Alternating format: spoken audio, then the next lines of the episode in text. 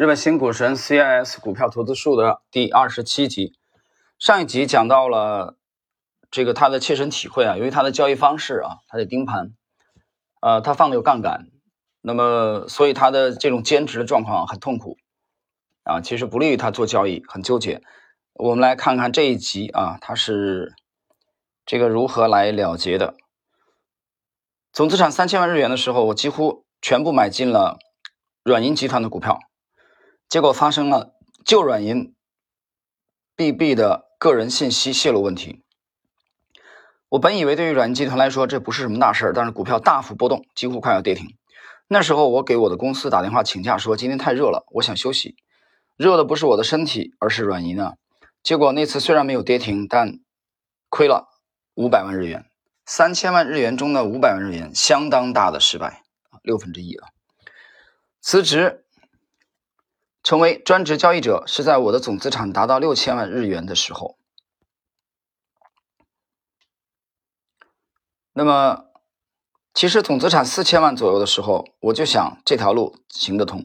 和周围的交易者朋友相比，我专转做专职的时机是相当保守的。一般来说，当拥有六千万日元资产的时候，辞职也许还有些不安。但做交易成功的人，一般在资产。五百万到一千万日元左右的时候就辞职了。我的一位啊叫做这个 M A S U P U R O 的朋友，这名字太怪了啊，我不知道这个怎么发音，所以我们就把直接把它字母读出来吧。在资产两百万日元的时候就辞掉工作，专职炒股。中学毕业，放放风筝，在个人消费贷款公司工作之后，成为一名程序员。辞职前，在初创期的多王国工作啊，这是日本的一个信息科技公司。不辞职的话，本来可以拿到两亿到三亿日元的股权激励。他也说辞职错过了这次发财的机会，但现在也有十亿日元的资产了。他曾经亏掉过四百万日元，从二十万日元重新开始，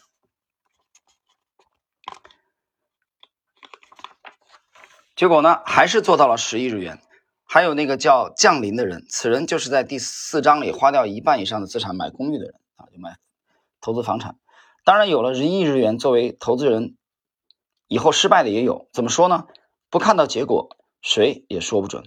辞职的时候，虽然作为社长的叔叔对我说可以自立门户，不是挺好吗？但是其他的同事和客户对我说，好不容易把你这个年轻人培养起来，终于可以用了，却辞职了。听起来有些落寞，有些讨厌，还有些羡慕吧。我觉得这些感情都有。今天这一集的内容很简短啊，主要就是讲他总资产四千万、六千万日元的时候，他辞职了。呃，其实，在生活中我们也经常遇到这样的啊难题，比如说有些人，我觉得呢，我们就简单聊几句啊。今天这一集的内容，很多人说现在实业也不好做啊，其实实业不好做不是现在的问题啊。如果你现在才意识到实业不好做，我只能说你太迟钝了。那实业不好做，我干脆专职炒股算了。啊，我觉得这股市这玩意儿，是吧？门槛挺低，我就专职来干这个事儿。从我想了一下，大概一四一五年以后啊，呃，我身边有不少的朋友来来问我这个问题，我给他们的建议几乎是如出一辙。我首先问他，你有没有教育体系？有没有？这啊，第一个问题有，他说有。好，有的话，那百分之九十人没有。啊，少数人有有好，你的交易体系有没有每年稳定的能帮你盈利，对吧？你不需要说，呃，当然你跑赢这个现在一年百分之二点几的这个银行利率，那这个就太低了啊，定期的这个要求太低了。你跑赢指数吧，稳稳的跑赢指数，这个做得到吧？其实这两个问题，很多人就被卡住了。所以这种情况下，我给很多人的建议是：你就别辞职了，你老老实实把你的本职工作做好啊，业余时间再来琢磨股市、琢磨投资，因为这是一个行业壁垒相当高的行业，这个活儿没有表面看起来那么容易啊。不相信的人，你可以试一下，但是我担心的是，你试了之后，你本职工作丢掉了，现在这个背景下，你重新再去就职比较难的。所以，先保住你的本职工作，然后啊，你爱好投资，喜欢这个没关系，利用业余时间来钻研，啊，这不是一个短期的事儿。我讲啊，这是一个长跑。呃，战国三杰的德川家康讲的“负重行远”，这不是短期内的这个可以快速的啊，靠你个人能怎么样的。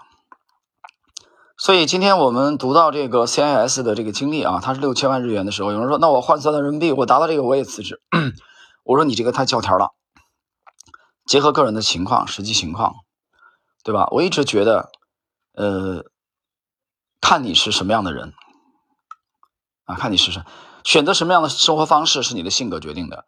那其实最终是跟你的气质要吻合的。你是什么样的人？你适合做官你就做官去，适合混体制你就混体制去。啊，适合喝酒你就陪酒去，对吧？你就跟陪领导喝酒啊，啊，围着 leader 转啊，那就是你的盈利模式啊，简单吧？那不能喝酒的人啊，那你又要有性格，对吧？你又不愿意奉迎，不愿意妥协，不愿意屈服，那你就得有安身立命的武器，你得有专业的交易体系。你得有每年稳定盈利的这个底气所在，啊，在以上这些前提实现的啊这个背景下，你再考虑辞职也为时不晚。好了，今天我们这一集内容就到这里。